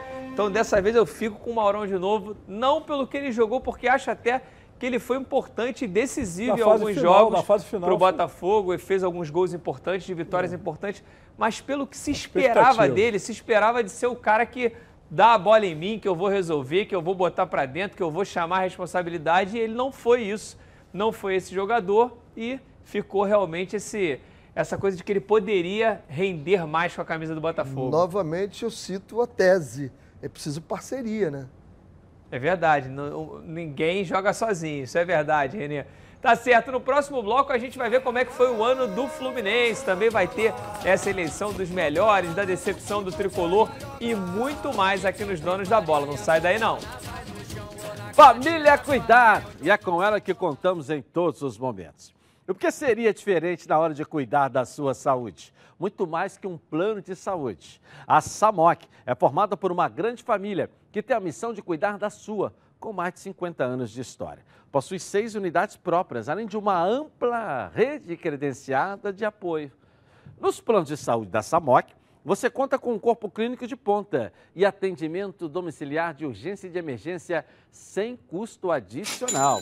E ainda descontos promocionais de 10% nos planos de pessoa física nas seis primeiras mensalidades e 20% nos planos empresariais durante os seis primeiros meses. Para saber mais, ligue 3032 8818. Samok, a família que cuida da sua.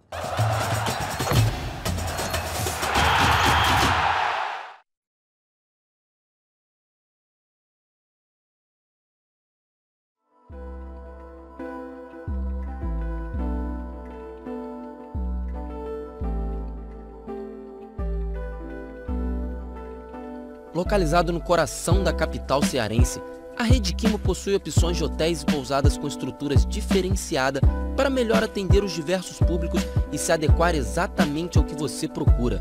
Hotel Quimo, localizado a menos de 100 metros da Praia do Futuro, ou então pousadas em Porto de Galinhas, todos com excelente atendimento para proporcionar a melhor estadia no lugar mais bonito do Brasil. Vistas privilegiadas, recepção 24 horas, tradicional hospitalidade local, conforto e aconchego. Viva momentos inesquecíveis. Rede Quimo. Aqui você merece o melhor.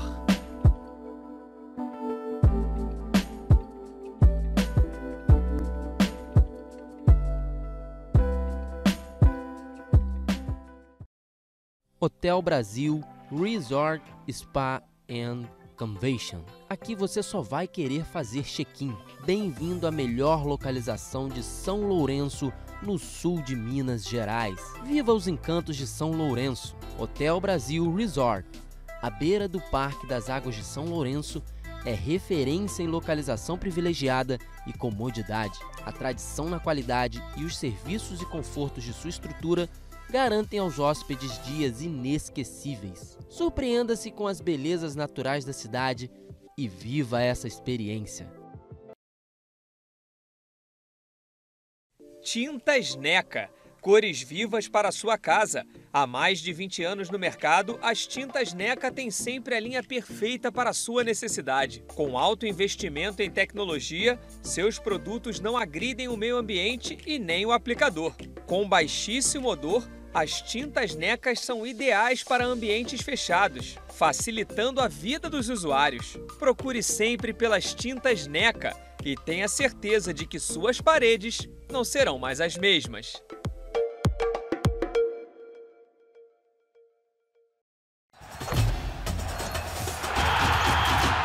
Para você que me assiste todos os dias aqui na Band, nos Donos da Bola, agora eu tenho uma novidade. Coloca aí. Eu agora estou aqui também em 90.3 na Rádio Band News FM. O futebol carioca com a irreverência dos donos da bola. Toda a equipe na Copa do Brasil, na Libertadores, na Sul-Americana. Com você, tá na TV? Vem pro rádio, vem pra gente, vem pra Band News FM. Tá na Band News? Tamo junto.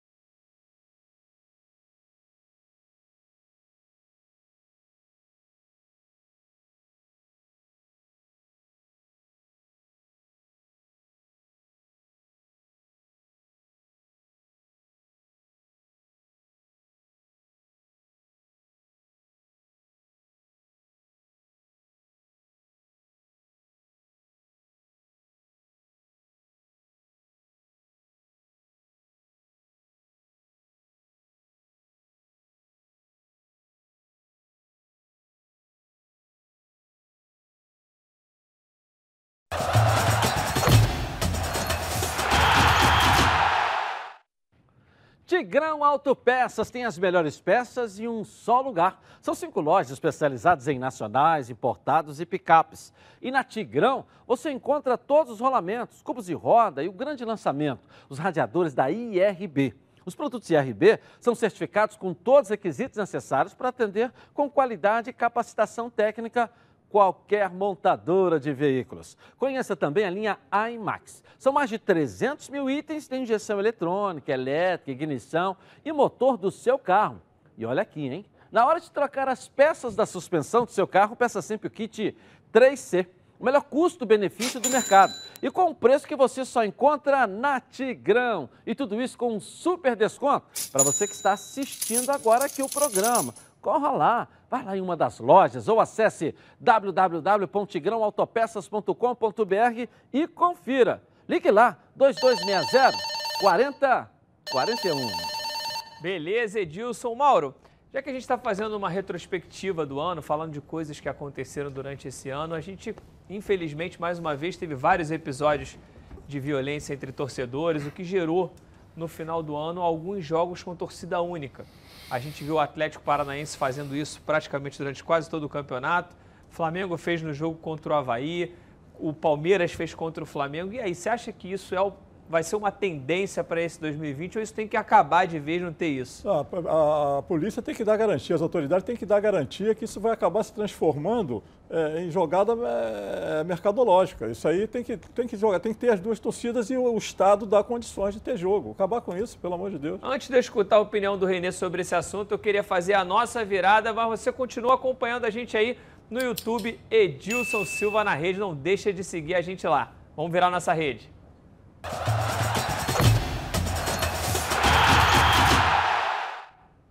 E aí, Renê, essa pode ser uma tendência para esse ano agora de 2020, torcida única em alguns jogos, ou isso tem que acabar de vez?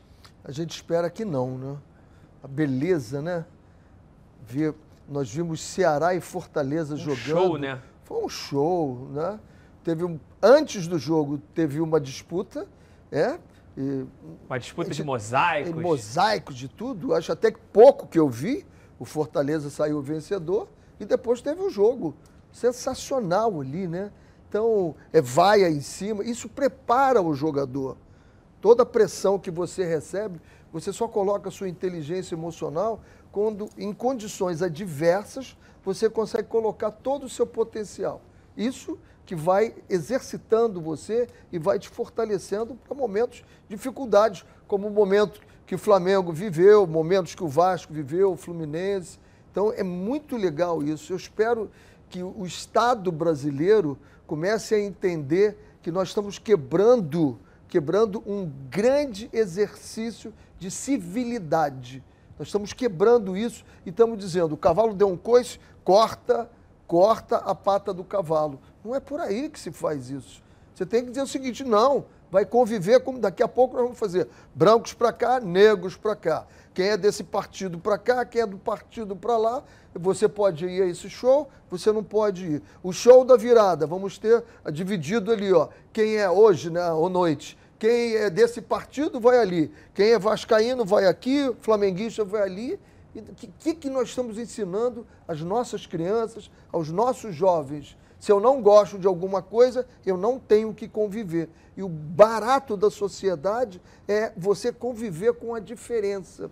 A diferença é não fazer com que você seja melhor ou pior. Apenas você é diferente. É claro, e isso acaba até é, diminuindo demais a rivalidade também, porque você acaba não tendo aquela brincadeira sadia dentro de campo. Um cria uma música para para implicar com a outra equipe, o outro cria uma música para brincar também ah. quando ganha, quando perde, isso faz legal, parte da história do nosso futebol. Legal a torcida no estádio, isso aí vai, vai, vai robotizar, vai, você só vai ver jogo agora pela televisão, pelo amor de Deus. É verdade, gente. Agora vamos falar um pouquinho de como foi o ano do Fluminense, que certamente dos quatro times cariocas foi o que mais teve polêmicas e reviravoltas. Foi um ano realmente muito complicado para o tricolor, mas que também acabou com um clima de alívio e esperança. Vamos dar uma olhada aí no ano do Fluminense. Fluminense não teve um dos melhores anos. 2019 foi agitado, com eleições antecipadas, troca de treinadores, salários atrasados, rompimento entre membros da diretoria, briga entre jogador e técnico, a luta constante para não cair para a segunda divisão. Pois é, não foi uma temporada calma, muito pelo contrário. Logo no início do ano, até então o presidente Abad pediu para as eleições para novo mandatário, que seriam só em novembro, serem antecipadas. As eleições aconteceram em junho e Mário Bittencourt foi eleito novo presidente do Fluminense, tendo Celso Barros como vice até então. Mas antes das eleições, teve Campeonato Carioca, chegada de Ganso, Copa do Brasil e Sul-Americana. O time que começou o ano com Fernando Diniz no comando foi até a final da Taça Guanabara, mas perdeu o título para o Vasco da Gama. Uma partida que terminou com muita confusão nas arquibancadas. Na Taça Rio, chegou até as semifinais e perdeu para o Flamengo, ficando em quarto lugar na classificação geral do Campeonato Carioca. Na Copa do Brasil, foi eliminado nos pênaltis pelo Cruzeiro nas oitavas de final. Na Sul-Americana, conseguiu ir até as quartas, mas perdeu para o Corinthians e deixou a competição. E falando agora de Ganso, ele chegou em fevereiro como a principal contratação do ano. Veio para ser o maestro do time com um contrato de cinco anos, salário de 300 mil reais até fevereiro de 2020 e a partir daí vão ser 400 mil reais. Mas não rendeu tanto como a torcida esperava. Jogou 47 partidas e marcou somente cinco gols. E ainda se envolveu em polêmica com Oswaldo de Oliveira, treinador que veio para o lugar de Diniz, demitido em agosto deste ano. Ganso e Oswaldo tiveram uma briga com direito a gestos obscenos e a xingamentos no dia do jogo contra o Santos. Logo depois, Oswaldo, segundo técnico a passar pelo Fluminense em 2019, deixou o clube. Marcão, então, assumiu até o fim desta temporada. E Ganso foi uma das 24 contratações do Fluminense. Teve também a chegada de Nenê, que acabou fazendo uma disputa acirrada com Ganso na equipe principal. Outro que veio para ajudar muito o time foi o goleiro Muriel, que foi um dos responsáveis pela luta contra o rebaixamento para a Série B do Brasileiro, salvando o time em vários jogos. Mas o goleiro se lesionou gravemente e desfalcou a equipe no fim da temporada. Um outro fator importante este ano foram as participações de João Pedro e Marcos Paulo, ambos da base que foram promovidos ao profissional. Os dois se destacaram bastante. João Pedro, no início do ano, chegou a fazer sete gols em quatro jogos e Marcos Paulo mais para o fim da temporada. Mas JP não conseguiu manter o bom desempenho e caiu de produção na reta final. Negociado com o Watford desde outubro do ano passado, o atacante já embarcou rumo à Inglaterra. E não foi só ele quem deixou o clube. No meio da temporada, Pedro também foi embora. Um dos principais jogadores do elenco quase não atuou pelo tricolor esse ano. Passou os primeiros meses se recuperando de uma cirurgia no joelho e só voltou a jogar em abril. Sondado pelo maior rival Flamengo, Pedro quase decepcionou a torcida após manifestar desejo de vestir a camisa rubro-negra mas se redimiu fazendo gols, até ser negociado com a Fiorentina da Itália por 11 milhões de euros, dinheiro que ajudou a quitar o 13º do ano passado aos jogadores e funcionários e também para pagar uma parcela do Profut, programa de refinanciamento de dívidas do governo. Além da crise financeira durante todo o ano, crise também na diretoria. Celso Barros usou as redes sociais para desabafar a respeito do presidente Mário Bittencourt, disse que não tinha autonomia alguma no futebol, o que levou do desgaste ao rompimento da relação dos dois. Um ano cheio de problemas, um ano onde o time de Guerreiros lutou contra o rebaixamento no Campeonato Brasileiro até a penúltima rodada. Mas foi um ano em que terminou com um alívio. Salários praticamente em dia, com vaga na Sul-Americana de 2020 e com reforço de Odair Helman, novo treinador, para comandar o time no ano que vem. É, o Odair Helma chegando, né, Maurão? É um, também uma esperança para esse 2020. Agora, que ano conturbado, que ano difícil para o Fluminense. Ainda bem que conseguiu acabar com esse alívio, né? É, olha, eu vou falar, o Mário Bittencourt conseguiu o milagre né, de fechar o ano do Fluminense pagando até os salários. Um ano muito conturbado do Fluminense, é, troca de treinadores, uma em cima da outra, o Celso Barro infernizando, achando que ainda tinha o Celso Barra foi assim, ele era o homem forte da Unimed. Nadava em dinheiro, fazia acontecer no Fluminense. Só que o dinheiro acabou e ele continuou com a mania de riqueza dele, achando que tinha o mesmo poder. Acabou atrapalhando tudo, mas felizmente o Fluminense conseguiu dar a volta por cima. E o Daí tem tudo aí para um recomeço. Vem 2020 aí, com, com, com a, a, diretoria agora podendo atuar, com contratações, vai, vai. Mas é aquilo, na mesma, na mesma situação de Botafogo e, e Vasco, né? Vai ter que se virar nos 30 ali. É, René, a habilidade do, do Mário Bittencourt foi tão grande quando ele pegou o clube, pegou o clube no meio de uma temporada, porque ia ter, ia ter o impeachment do, do Pedro Abad, ele acabou renunciando, deixou o cargo. É, a gente teve o exemplo do Cruzeiro, a gente já teve exemplo de vários times que tinham essa briga política fora de campo, esse momento conturbado e a equipe, às vezes, com bons elencos, descer. O Fluminense estava nessa briga e aí num ponto de que talvez o momento mais difícil do Fluminense no campeonato, o Muriel se machucou. Muita gente ali naquele momento pensou, cara, agora Agora não vai, vai. ter jeito, não vai ter como salvar. Como é que você viu esse ano do Fluminense e a força que o clube teve para se manter na primeira divisão no finalzinho? É, teve vários problemas, né? O Fluminense já vem acumulando esses problemas desde a saída da antiga patrocinadora, né? O Fluminense não conseguiu se estabilizar.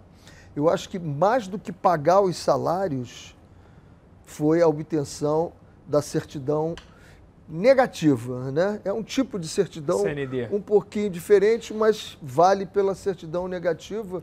E eu estava escutando a entrevista do Mário e fiquei impressionado, porque ele disse: olha, o que nós conseguimos agora adiantar, por exemplo, se eu não continuar no meu próximo mandato, quem entrar já não tem que ter preocupação, já está ajustado, vai ter que continuar, óbvio, pagando, mas já está ajustado e com essa certidão.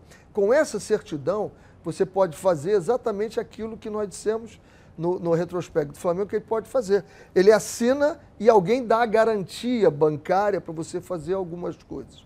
E mais ainda, eu vejo o Mário muito equilibrado nesse, nesse caso do Fred. Porque eu sei o quanto ele é amigo do Fred, eu trabalhei com o Mário, foi na época que o, que o Fred estava vindo pro, pro Fluminense, para o Fluminense, sei o quanto são amigos e eu sei o quanto ele deve estar exercitando a cadeira dele como presidente para não dizer, Fred, vem e eu vou pagar para você. Não, ele está agindo com muita lucidez e responsabilidade. Parabéns para ele.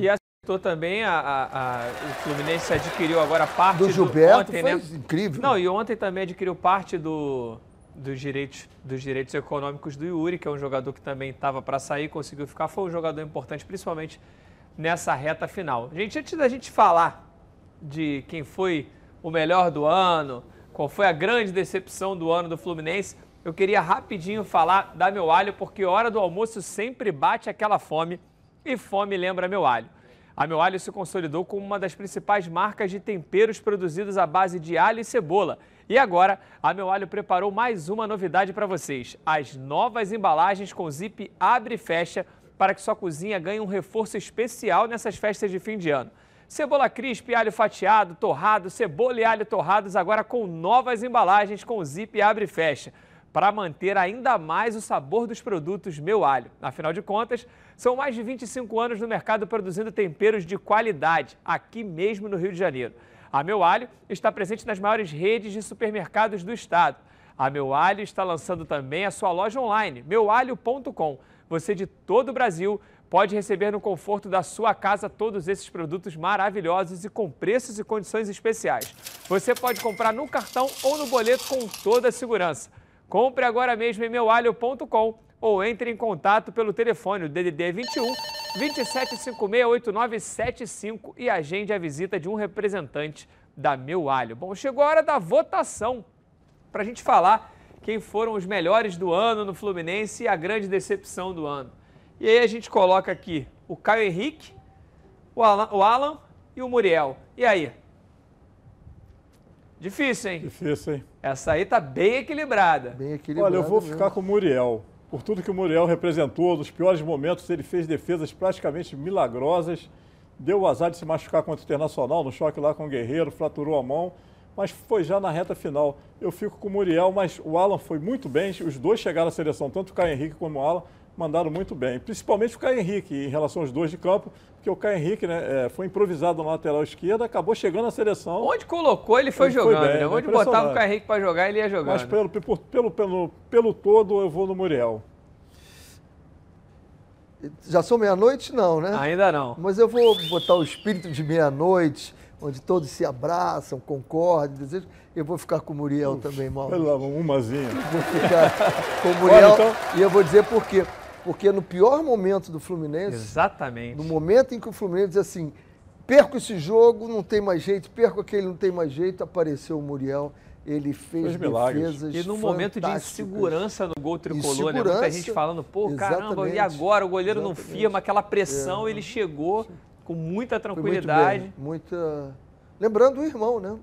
fantásticas. primeiro foi ele, né? É, o quem Alisson começou era irmão do Muriel, É, né? e quem começou a ter destaque é, de maneira nacional no internacional foi o Muriel. Depois que o Alisson veio se tornou aí um dos melhores, se não o Aí melhor goleiro inverteu, do aí o. Muriel passou a ser o irmão do Alisson. Exatamente, mas realmente um grande ano, o que não tira em nada Tá, o ano desses dois dois aqui que também Parabéns, Mauro. arrebentaram. Você escolheu certo Não, dessa eu- vez. o Muriel, é, eu escolhi certo. O Muriel deve ter feito mesmo para arrebentar, para você escolher ele, concordar comigo. É pessoal, né? ô? Agora vamos ver a decepção do ano tricolor. Quem foi a grande decepção do ano? A gente tem aqui o Wellington Nem, que é o jogador que foi multicampeão pelo Fluminense, também chegou cercado de expectativa de que poderia render muito. O Paulo Henrique Ganso. Eu quero deixar bem claro que quando a gente coloca aqui como decepção do ano, a gente não quer dizer que o Ganso é o pior jogador do Fluminense, não é isso. Mas é a expectativa que se criou em cima dele e o que ele entregou para o torcedor. E o Oswaldo de Oliveira, que também chegou num momento para trazer experiência, para trazer paz e tranquilidade e acabou sendo justamente o contrário. O circo pegou fogo. E aí? Eu acho que a, a tua. A bola está com vocês. Eu acho que as tuas colocações absolutamente corretas. Os três realmente foram. O Oswaldo é de uma bagagem impressionante. E o, o grande trabalho do Oswaldo sempre foi administração de grupo. Sempre administrou muito bem os grupos e treinamento. O Oswaldo dá treinamento como ninguém. Foi meu assistente durante anos e eu sei do jeito que ele trabalhava. Ah, o NEM, eu não esperava tanto dele, nunca fui fã incondicional dele. E o Ganso, eu esperava que fosse o Ganso do Santos, né? Esse talvez seja o grande erro da gente, o mesmo erro que, eu, que a gente cometeu com o Valdívia, que eu esperava que fosse o Valdívia do Internacional e não dá. As Mas pessoas- ou até mesmo o Ganso do São Paulo, né? Quando O ele Ganso voltou, ele fez Paulo, um, pois é. grande campeonato pelo não São fez, Paulo. Não fez e, e depois teve a atitude dele. É, concordo com ele quando ele deu uma entrevista na chegada do Oswaldo, ele disse o seguinte, estamos há oito meses, sete meses trabalhando num sistema com o Fernando Diniz e agora vamos ter que começar tudo de novo. Então, não era com o Oswaldo o mau humor dele, o mau humor foi pela mudança, saída do Fernando Diniz. Mas aí a atitude dele com o Oswaldo foi de uma decepção impressionante. É, realmente ali ele expôs não só a rusga que ele tinha ali com o treinador, mas é, acabou colocando o elenco inteiro em frente ao, ao seu torcedor numa partida que também ele não vinha É, exatamente. jogando esse futebol todo. Então, seu voto fica pro Ganso? Fica pro Ganso. Fica pro Ganso. E aí? Concordar também, o Ganso, não tem dúvida nenhuma. O cara que ganha 700 mil por mês, chegou com a expectativa, fez cinco gols e deu três assistências, pelo amor de Deus.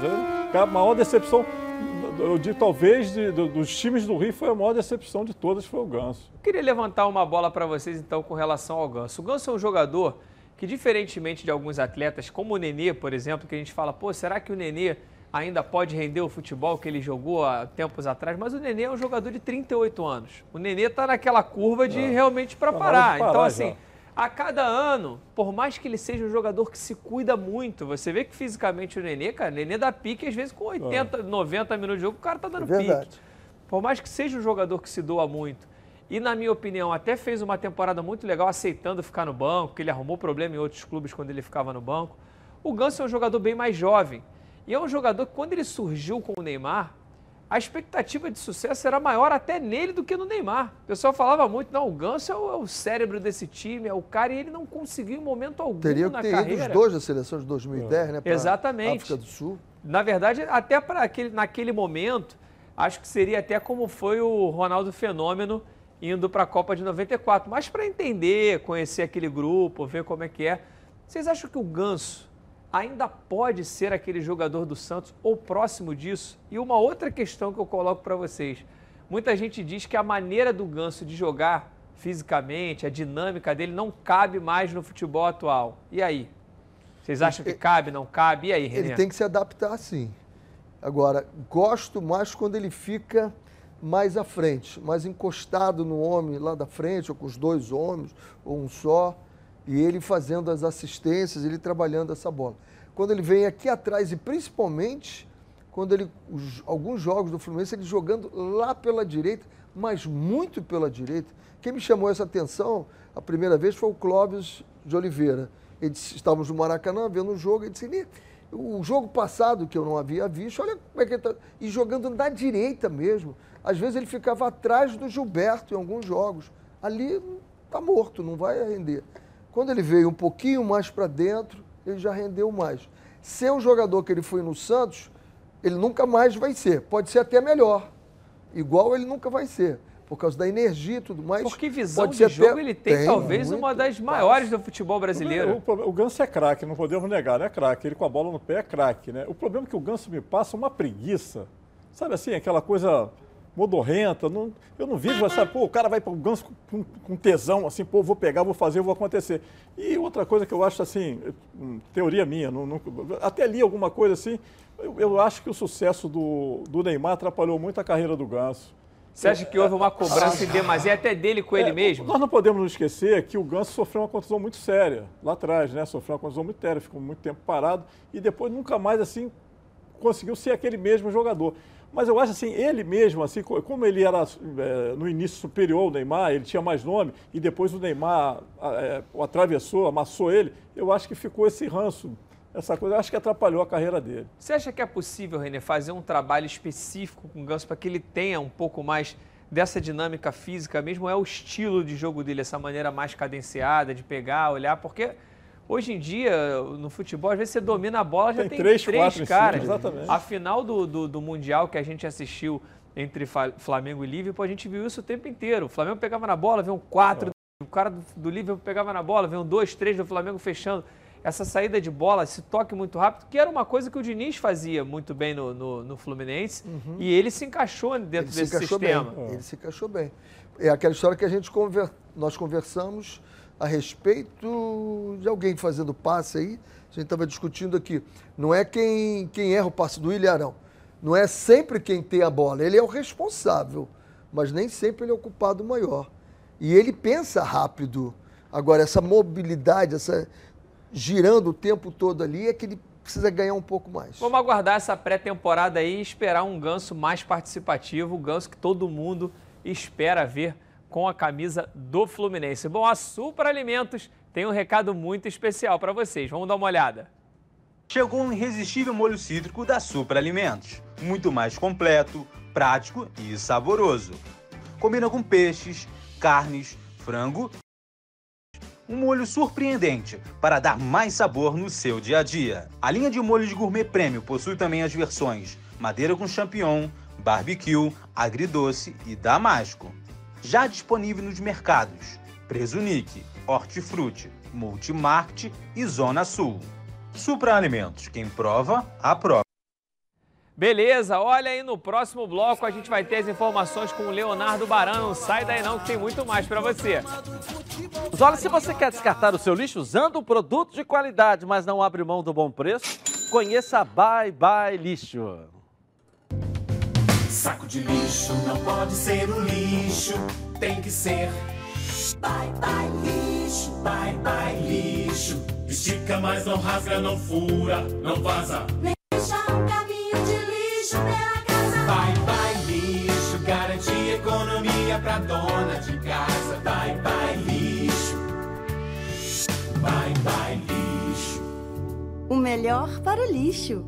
byebyelixo.com Legal. Você cliente peças nas lojas Bye Bye Lixo e você lojista, garanta na sua prateleira o melhor produto do mercado. Bye Bye é líder em todo lugar.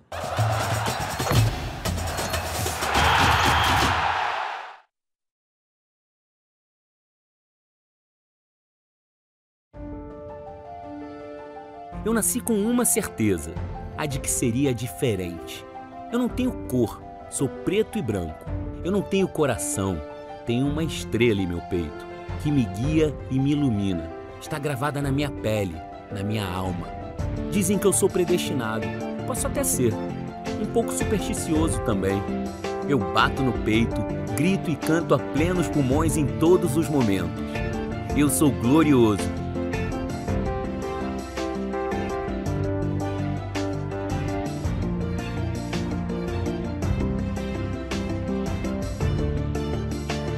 torço para o mais tradicional e torcerei até o último dia da minha vida. Afinal, esse sentimento só a gente entende. Vamos juntos pelo Botafogo.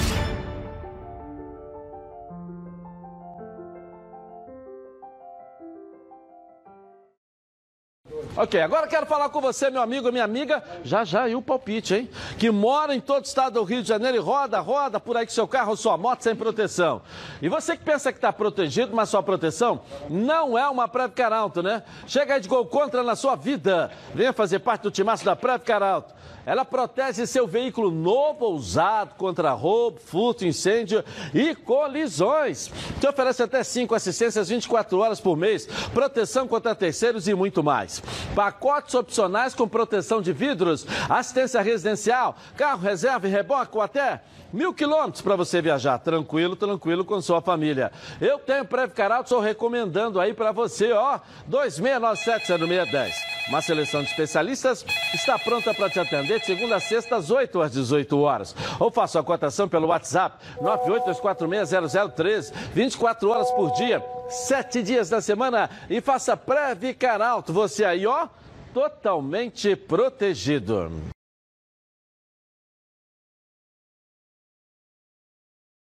Jingle bells, bells, bells, bells, bells.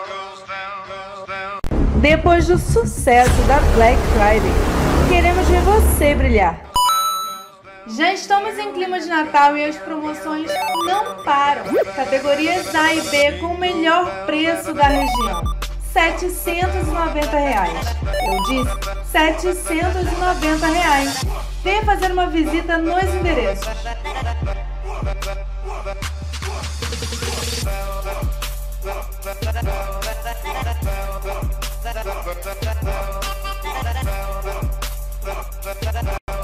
Seja você a estrela que vai brilhar neste Natal.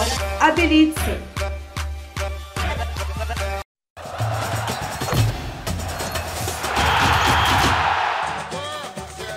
Estamos de volta com os donos da bola. Olha, a Rio LED tá nesse clima de Réveillon, de Ano Novo, de festa de fim de ano e tá melhor até do que o Papai Noel que passou aí na sua casa no Natal, porque a bike elétrica de 350 watts é completa, ó, com amortecedores dianteiro e traseiro, alarme, farol de LED, suporta até 180 quilos, percorre até 40 quilômetros e muito mais. Vamos dar uma olhada nessa bike aí.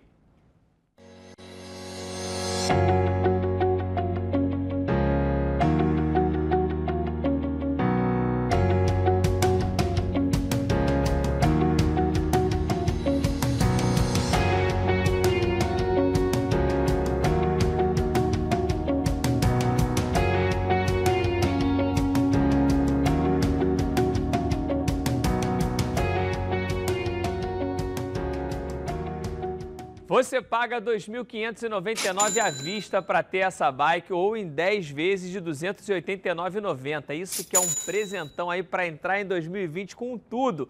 Não perca mais tempo e ligue lá na central de atendimento. DDD é 21 3309 8455 ou então pelo WhatsApp, o DDD também é 21 980490515. Vá de bike e simplifique a sua vida. Bom, gente, naquele movimento de torcida do Vasco que a gente viu muito bacana, de todo mundo se associando. É muito legal quando a gente vê um clube tendo uma iniciativa que você acaba puxando os rivais. A gente viu o Flamengo com uma baita de uma estrutura se organizando, os rivais correndo atrás e agora os rivais começaram a correr atrás. Fluminense também com uma campanha muito legal. Jogadores como o Ganso se associando, o Marcão também já fez a carteirinha dele de sócio aqui, ó. O Marcão tá lá, ó sócio do Fluminense, o Fluminense somos todos nós. Botafogo também fez a campanha do Ninguém Ama Como a Gente. Muito legal esse movimento, né, Renê? Muito legal. Vamos falar do Fluminense. Vou deixar para o Mauro falar do Vasco, porque eu já falei tantas vezes desse movimento lindo que o Vasco e a torcida do Fluminense tem que fazer a mesma coisa. Os, os torcedores têm que entender o seguinte: a diretoria é responsável pela administração do clube, mas o clube não pertence à diretoria. O clube pertence aos torcedores. Então, são entidades até sem fins lucrativos, porque pertence aos torcedores. E eles têm que levantar e fazer isso mesmo. Legal, tomara que todas façam a mesma coisa. Tá certo, Renê. Muito obrigado por tudo aqui nesse ano. Obrigado. Quero sugerir a Feliz você 2019 para um todos. poema do Carlos Dumont de Andrade, Cortar o Tempo. Carlos Dumont de Andrade, Cortar o Tempo. Leia, que é muito bonito. Tá certo. 2019 que eu falei, a minha Ué, produção 2020, acabou de me falar. 2020. Peraí, então eu vou dar de novo. Dá Peraí, de falar 2020. 2020, um feliz aí, 2020, 2020. pelo amor de Deus. Pra vocês aí de casa, um super 2020 com muitas realizações, muita coisa boa e fique sempre com a gente aqui nos Donos da Bola, porque amanhã, dia 1 a gente está aqui firme e forte. Aproveite a noite de hoje com a família, com os amigos, brinque, Coloque a alegria no ar, porque é muito importante entrar no ano novo com essa energia. Valeu, abraço.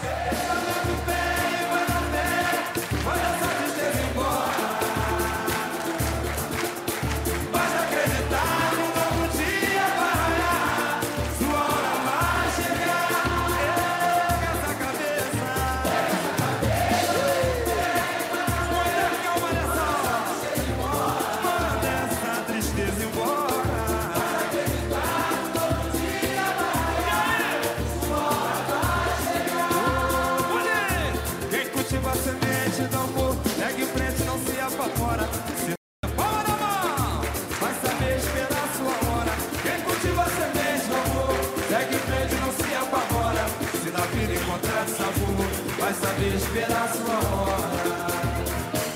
Às vezes a felicidade demora a chegar. Aí é que a gente não pode deixar de sonhar. Guerreiro não pode dar luta, não pode correr jamais. Ninguém vai poder atrasar quem nasceu pra vencer. É dia de